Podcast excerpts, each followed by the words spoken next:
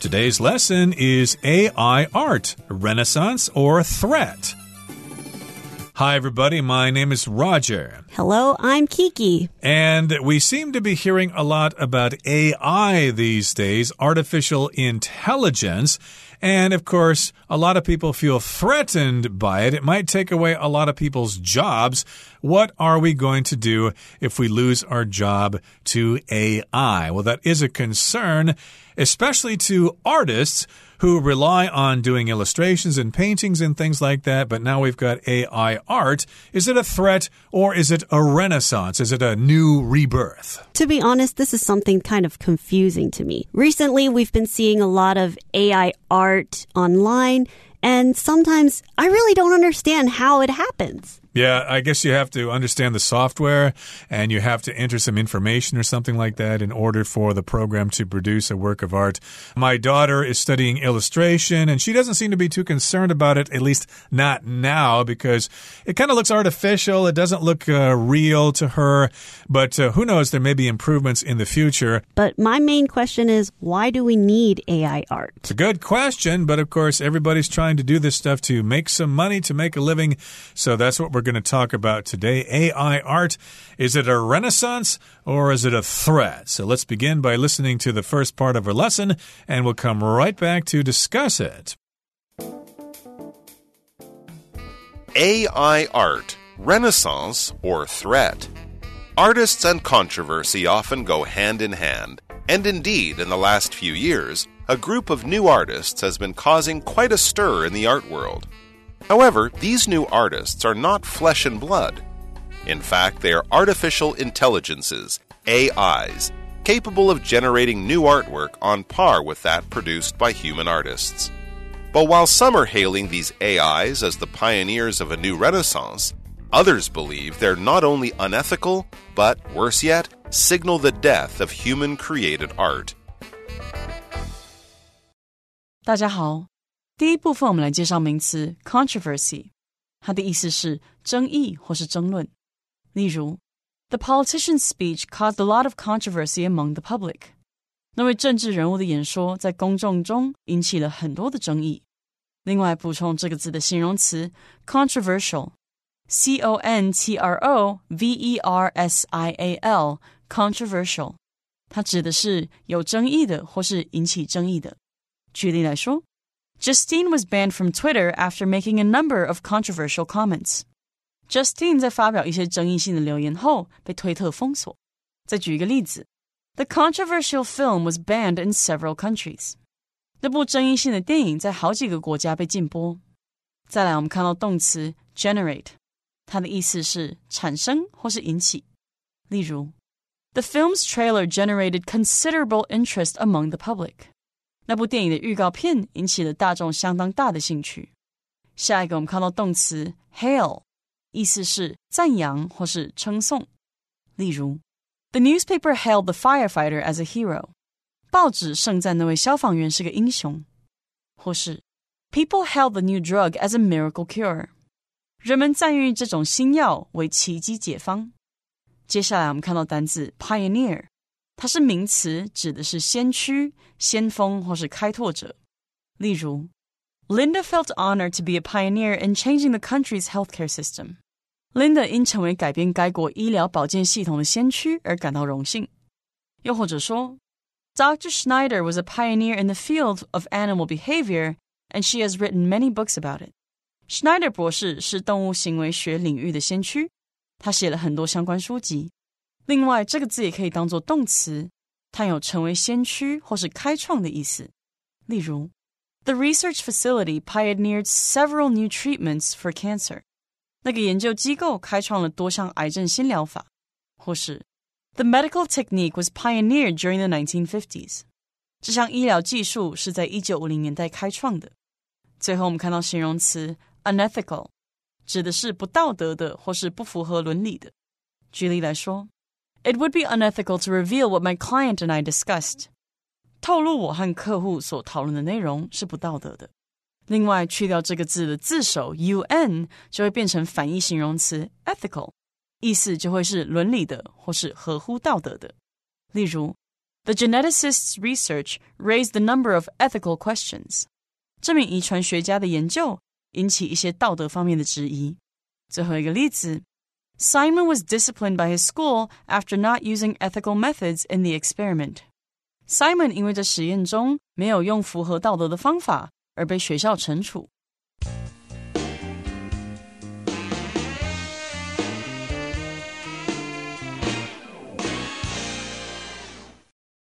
Now, in the title of today's article, of course, we've got AI art, artificial intelligence art. Is it a renaissance? or a threat. Now, Renaissance, that usually refers to the period of history between the 14th and the 16th centuries when there was a rebirth in art and architecture and music and things like that. So that was a renaissance. A threat, of course, is something that could cause you trouble in the future. If somebody has made you angry, you could threaten them or give them a threat.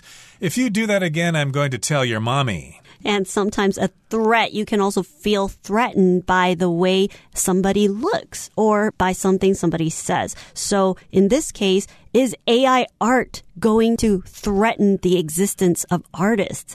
And artists and controversy, they often go hand in hand. So we know that in history, a lot of times, including Leonardo da Vinci, he was a great artist, but he really caused a lot of trouble, didn't he? He certainly did. And that's a topic for another day. That's a big subject there. But uh, if something goes hand in hand, they're usually very closely related. They act together. And yes, indeed, artists often create paintings that are controversial. That's the adjective form of controversy.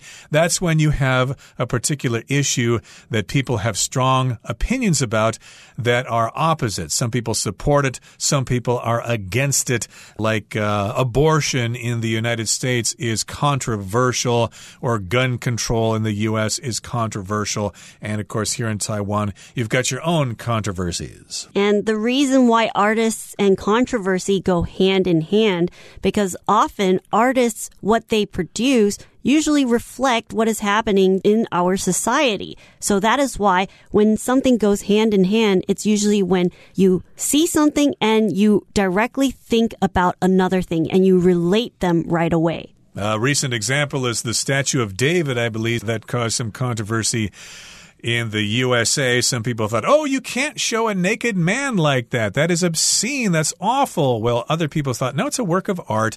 Don't be such a prude. But in any case, here, we've got a group of new artists, and this group has been causing quite a stir in the art world. If you cause a stir, or if you create a stir, if you create a commotion, that means you're just causing trouble because of what you're doing. However, these new artists are not flesh and blood. So they're not human beings like you and I. So flesh and blood is when you are living, breathing human beings. You have flesh. Flesh is the meat on our bodies and blood is the blood that's rushing through our veins that make us who we are. Exactly. So if you talk about something flesh and blood, of course, you're talking about people or living things in fact, again, they are artificial intelligences capable of generating new artwork on par with that produced by human artists. So that's AI, artificial intelligence. Our writer is treating this as a countable noun, artificial intelligences or forms of artificial intelligence, which is AIs, and they are capable of creating or generating new artwork. If you generate something, you create it. For example, we always need to find new ways to generate electricity because we're running out of fossil fuels or nuclear power is too dangerous. We need to generate energy using different forms. And we've got this artwork that is on par with artwork that is produced by humans. If something's on par with something, that means it's at the same level. And do you feel like these artificial intelligence, they are creating art that is on the same level as humans? Well, it's kind of too early to tell, but you never know. In the future, people might not be able to tell the difference between something created by a person and something created by an algorithm or a software program. So, moving on here to the next sentence, it says, But while some are hailing these AIs as the pioneers of a new renaissance, others believe they're not only unethical, but worse yet, or even worse, they might signal the death of human created art. So if you're a pioneer, that means you're like the first person to do something or the first person to go someplace. We talk about the pioneers in the American West. They went out and settled these lands out west. Actually, they basically took them away from the people who were already living there. But in this particular case, we've got people who are trying new things with AI. We're calling them the pioneers of AI and not the people, but the programs, of course, and also the people who design those programs. And they're thinking it's a new renaissance. Don't be scared. It's a great idea. We're going to see things that we've never seen before. And these people are hailing these AIs as the pioneers of a new renaissance. So here we've got the word hailing, and that's from the verb to hail, which means you celebrate something, you announce that something is really good, or you recognize the achievement of somebody. Uh, you could hail the new president as the greatest president who's ever lived. But in this particular case, a lot of people are just saying that AI, well, that's a great new pioneer. It's going to change things for the better. Don't be scared of it. They're hailing AI as the pioneers of a new renaissance. So, of course, the people around AI technology or AI art, of course, they're going to say that this is a new renaissance or a rebirth of art. But there's other people that are on the opposite end of this. Others believe they're not only unethical, but worse yet, signal the death of human created art. So there are people out there that believe that the production of AI art it's unethical. So when something is unethical, it means it's not right. It's not the principle of it, the core belief of it is just wrong. Exactly. So we've got the word unethical here, and that's similar to immoral. If it's unethical or ethical, it has to do how you do things in your profession. And in this particular case, we're talking about the profession of creating artificial art using AI. So some people say, no, it's unethical. We should not be doing this. We should respect the work of human artists. And worse yet, even worse, it might signal the death. It might bring about the death of human created art. No one will be able to make a living as an artist anymore. What are they going to do now? They've wasted, uh, what, five, six years studying art at the university and going to graduate school. And now AI is just going to create all the art that they were going to in the first place. What are they going to do now? Are they going to have to switch careers? It's too early to tell. Okay, that brings us to the end of the first part of our lesson for today. Let's move on now to the second part. We'll listen first. To train an AI image generator, developers first need a dataset. Typically, this is made up of billions of images harvested from across the internet, along with a text description of what each image shows. The AI is then taught during the training process to make connections between key elements in an image and its description. After being trained, the AI can be given a text prompt, say, a frog playing the piano, and then almost immediately generate an original image matching that description. Okay, so you might be wondering how this actually works.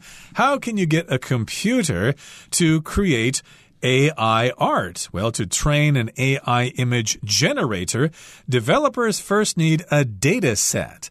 So, a generator, of course, is something that generates something or creates something. And in order for an AI image to be generated, the developers or the programmers need a data set, which is basically a whole bunch of information. Right. And even now on your phone app, you can download apps where you have to pay, by the way. You have to pay in order to give them your data set. So you have to give them at least a hundred pictures of yourself and then the AI will produce lots of really interesting images of you in different situations. I've had some friends, they've actually tried this, and it's pretty amazing to see the images that are created. I think some people have played with this before. I think there are some uh, platforms online where you can enter some information. I want to see Joe Biden wrestling with Donald Trump or something, and then the computer will create an image for you. And it might uh, look pretty convincing or it might look a little silly. Again, this technology is in its infancy. It's just starting out, but who knows what it's going to do in the future. So again, you do need that data set. So typically, this is made up of billions of images harvested from across the internet along with a text description of what each image shows. So in this collection of data, in this set of data, you need to have more images. They need to harvest, they need to collect all these different types of images so that the AI program can put together this new image. So basically, I guess they have access to all these images on the internet that people have happily posted over the last several years, and you can harvest those images from the internet. Interesting, we're using the word harvest here. That usually refers to the time in the fall when farmers go out into their fields and bring all the food in. That's the harvest. And uh, the verb, of course, is to harvest, to bring in all that food, the corn, the rice, the wheat, or whatever.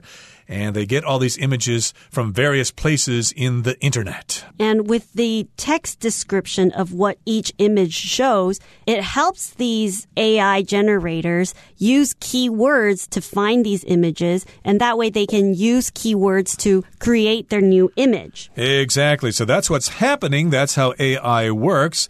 And the AI is then taught during the training process to make connections between key elements in an image and its description. So, yes, indeed, programmers or developers tell the computer what to do. They need to make connections between these different elements. They need to find the relationship between them, and then they create an image based on that description, or they even provide a description itself. And after being trained, the AI can be given a text prompt, say, a frog playing the piano, and then almost immediately generate an original image matching that description. So we've got this prompt here, which is like a suggestion. We always use prompts in uh, computer programs. We just enter a little bit of information or give it a suggestion, and then we push the enter sign or we click on go, and then it produces a result for us. And sometimes you can prompt someone to say something, or mm. you can help remind them that, oh, for example, maybe they're on a TV show and you prompt them to bring up a certain topic during a news program. So you exactly. can prompt someone to say something. Right. Or maybe the local crime wave has prompted the government to take action against crime. It's caused them to do something. And again, this is an example here. We got a frog playing the piano. And then, of course, your program will quickly generate lots of pictures depicting that very scene a frog playing the piano. And you might actually be able to specify what type of frog it is a bullfrog or whatever. Okay, let's move on on now to the third and final part of our lesson. We'll listen first. What's more, the results can be so impressive that they win prizes. In 2022, for example, a piece of AI generated art won the top prize in the Colorado State Fair's Fine Arts competition. Okay, what's more, or even more than what we've described above, the results can be so impressive that they win prizes. I heard about this. There has been an example of AI actually winning an art competition. Last year in 2022, for example, a piece of AI generated art won the top prize in the Colorado State Fair's Fine Arts competition. Yeah, I heard about that. That happened in the U.S. state of Colorado. Somebody produced an artificial image and it actually won the contest. Imagine how that made the people who got second or third place in that contest. They were actually beaten by a computer program. I think it's kind of a shame because when you think of fine arts, it's art that's created very finely, very precisely, that came out from the hands of a human being. And the fact that human artists had to go against this AI, this computer generated art, I think it hurts these artists. It does indeed. But we've got more to discuss on this very topic in our program next time. Right now, we're going to hear from Hanny.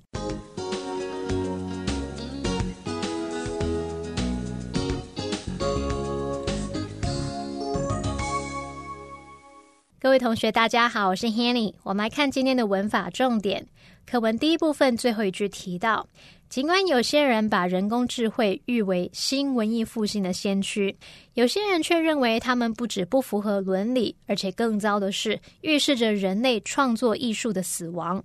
好，那文中他用到 worse yet 来表达更糟的是，它就跟 worse still 或者是 even worse 意思相同。另外要介绍的是 some 点点点 others 点点点，这是在没有限定范围的人事物里面去列举出两种群体的状况，表达有些怎么样，有些怎么样。那我们也可以把 some 和 other 当做形容词用，把它写作 some 名词点点点，other 名词点点点。为了避免重复名词，后面这个 other 名词常常会用代名词 others 来做取代。举例来说，Some people love horror movies while others don't。有些人爱看恐怖片，而有些人不爱。那句子里面这个代名词 others 就是用来代替 other people，以避免重复。好，那课文第二部分提到说，要训练 AI 图像生成器，开发人员首先需要一个数据集。那通常它就是由从网络上收集的数十亿张图像，以及每一张图像所显示的文本描述所组成的。文中是用 be made up of 来表达由什么什么组成。我们就来整理一下表达组成构成的几种方式。第一种呢，就是用片语 make up，那它的主动用法是用部分加 make up 加上整体。文中是用被动用法，整体加上 be made up of 再加部分。好，举例来说，The book is made up of ten chapters。那本书是由十个章节所组成的。第二个呢，我们可以用动词 compose 来表达组成、构成。那它的用法就会跟 make up 相同，一样有分成主动和被动的句型。我们就可以用部分 compose 整体，或者是整体 be composed of 加上部分。好，再看到第三个呢，我们可以用 consist of 来表达。那它的用法呢是整体加上 consist。Of 加上部分，要特别注意，它不能用被动语态表示哦。举例来说，The band consists of five talented musicians。那个乐团是由五位很有才华的乐手所组成的。好，再看到第四个表达方式是用动词 comprise 来表达。那它的句型有两种，一种呢是可以用整体加上 comprise，或者是 be comprised of 加上部分。另一种呢是用部分加上 comprise 加上整体。好，举例来说，The album comprises ten tracks。那张专辑是由十首歌曲所组成的。好，以上是今天重点整理，我们来回顾今天单字吧。Controversy. The new policy caused controversy among the students at the university. Generate.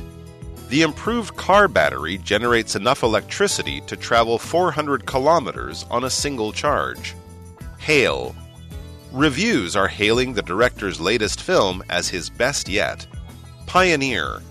Steve Jobs was one of the pioneers in the field of personal computers. Unethical. Government authorities are suing the company over its unethical business practices. Prompt. Carla entered a prompt on her computer to start the program.